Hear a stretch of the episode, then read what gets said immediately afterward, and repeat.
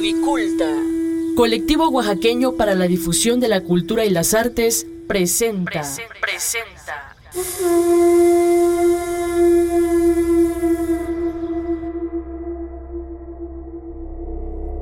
Apaga la luz. Enciende las velas. Abramos el baúl y que salgan las leyendas.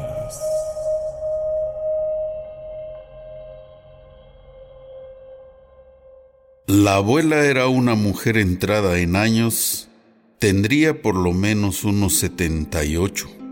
En su cara había arrugas de las que deja el tiempo y en sus ojos una mirada de bondad que solo las abuelas tienen. Sus dos hijos ya eran casados y habían formado sus familias, pero vivían en el mismo terreno y esto hacía que a diario se vieran. Tía Panchita, como le decían a la abuela, se dedicaba a curar especialmente a los niños de empacho, de espanto, de sarampión y de casi todos los males que aquejan a los menores. Una tarde llegó a visitarla su comadre Agripina, una mujer que decía todo el pueblo que era bruja y que hacía esta clase de trabajos. La abuela le pasó una silla para su comadre y empezó la plática.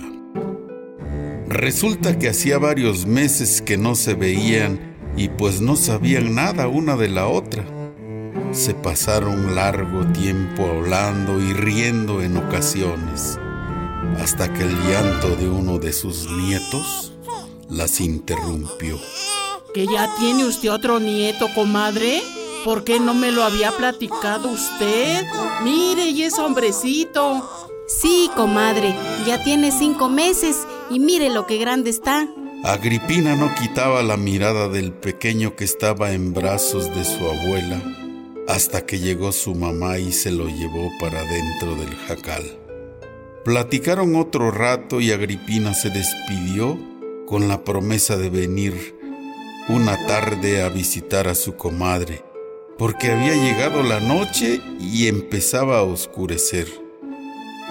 No dilataron en llegar sus hijos y se metieron en un gran jacal de zacate de caña en el techo y paredes de carrizo aplanado con barro y pintado con cal, que lo hacía verse muy bien, porque en la entrada tenían sembrados geranios de colores. Llegó el momento de descansar y se acostaron en sus camas de carrizo que ya los esperaban. Había pasado la medianoche cuando el niño empezó a llorar y sus padres estaban profundamente dormidos sin darse cuenta del pequeño. Fue la abuela quien despertó y le habló a su nuera de que el niño estaba llorando.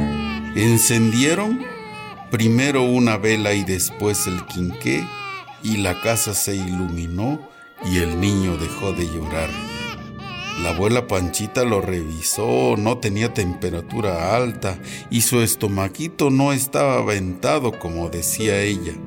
Fue la comadre Agripina la que vino a molestar a mi nene, pero ahorita la voy a arreglar. Y salió a la casita que era la cocina, prendió un poco de carbón, al que le puso resina de copal, romero seco y otras hierbas que levantaron una enorme cantidad de humo.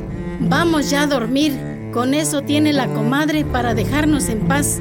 Mañana platicamos. Veremos la forma de ponerla en paz porque nada más vino para ver al nene. Cuando lo saqué, no le despegaba la vista, pero no sabe con quién se mete. Todos durmieron muy bien y el niño pasó la noche tranquila, sin tener ninguna molestia. Al día siguiente, estaban todos sentados en un petate frente al comal donde estaba Rosa, la mamá del bebé, haciendo tortillas y los hombres desayunando una taza de café, un plato con frijoles, tortillas bajadas del comal, un plato de salsa de tomate con cebolla picada y una rebanada de queso fresco. Mira, hija, dijo la abuela Rosita. Te vas a ver a tu tío Daniel y le platicas lo que nos pasó anoche con el nene. No quiero que le pase a mi hijo lo que le pasó al de la señora de enfrente, que al otro día lo encontraron muerto detrás de su jacal. Sí, suegra, nada más lavo los trastes y voy a ver a mi tío para que no se me haga tarde. Y así lo hizo Rosita. Abrazó al bebé con su rebozo negro moteado con blanco y fue a encontrarse con su tío Daniel que era un hombre recio, corpulento, con enormes bigotes entrecanos, que había ido con los cuerudos a pelear contra los carrancistas. Tocó la puerta y el tío Daniel salió a recibir a su sobrino. Mira nada más a quién me traes. Déjame abrazar a mi sobrino. Y lo tomó en sus brazos y el niño le sonrió. ¿Qué te trae por aquí, Rosita? Debe ser algo importante porque es muy temprano. Pero pasa, pasa. Siéntate y dime a ver qué se te ofrece. Fíjese, tío, que anoche fue una bruja a molestar a mi hijo. Nosotros bien dormidos sin sentir nada y el nene llore y llore.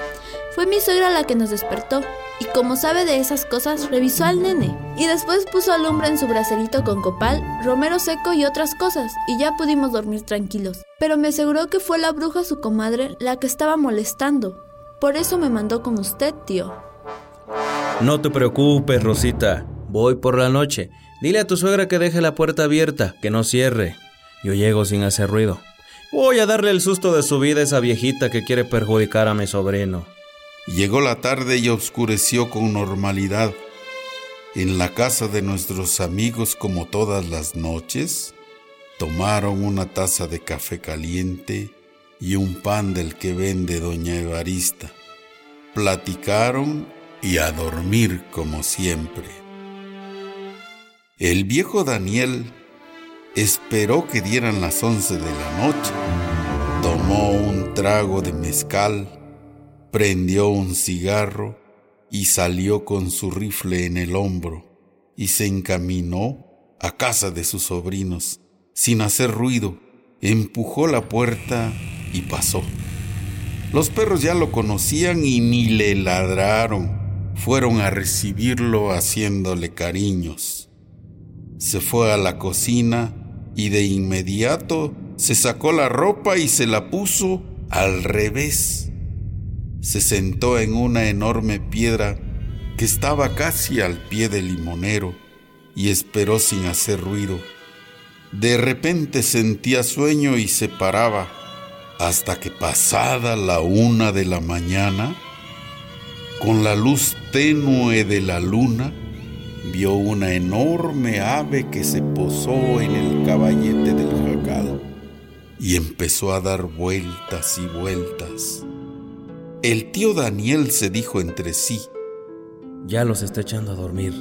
Cuando llore el nene, le voy a dar su estate quieto. No pasaron ni 20 segundos cuando se escuchó el llanto de un niño y fuera un disparo. Por el techo del jacal rodó un animal que parecía sopilote y cayó en el suelo. Con el ruido del disparo, todos se despertaron y salieron a enterarse de lo que había sucedido. Don Daniel tenía de las patas al animal que todavía movía las alas. Lo amarraron con un mecate y lo metieron bajo un canasto de carrizo al que le pusieron unas piedras pesadas para que no se escapara. Doña Pancha, Rosita, su marido y su hermano agradecieron al tío Daniel el enorme favor. Le ofrecieron algo de tomar, pero Daniel no quiso aceptar nada. Mejor vuelvo mañana porque tengo mucho sueño. Y se retiró como llegó, sin hacer ruido. Al amanecer todos corrieron a revisar el cargador, el cual estaba vacío, solo unos arañones en la tierra y lo demás intacto.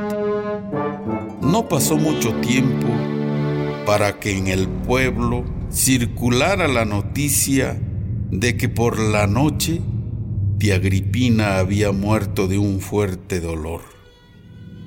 Panchita, su comadre, fue de inmediato a verla y contó que tenía una herida de bala en el brazo derecho que le penetró hasta el tórax. Nadie comentó nada en el pueblo porque todos sabían que Agripina era bruja y que tarde o temprano tendría que pagar sus fechorías de alguna forma. Historias como estas sucedieron en nuestro Oaxaca hasta los años 50 posiblemente y que hoy podemos escuchar haciendo investigaciones como esta que con gusto hoy les presento.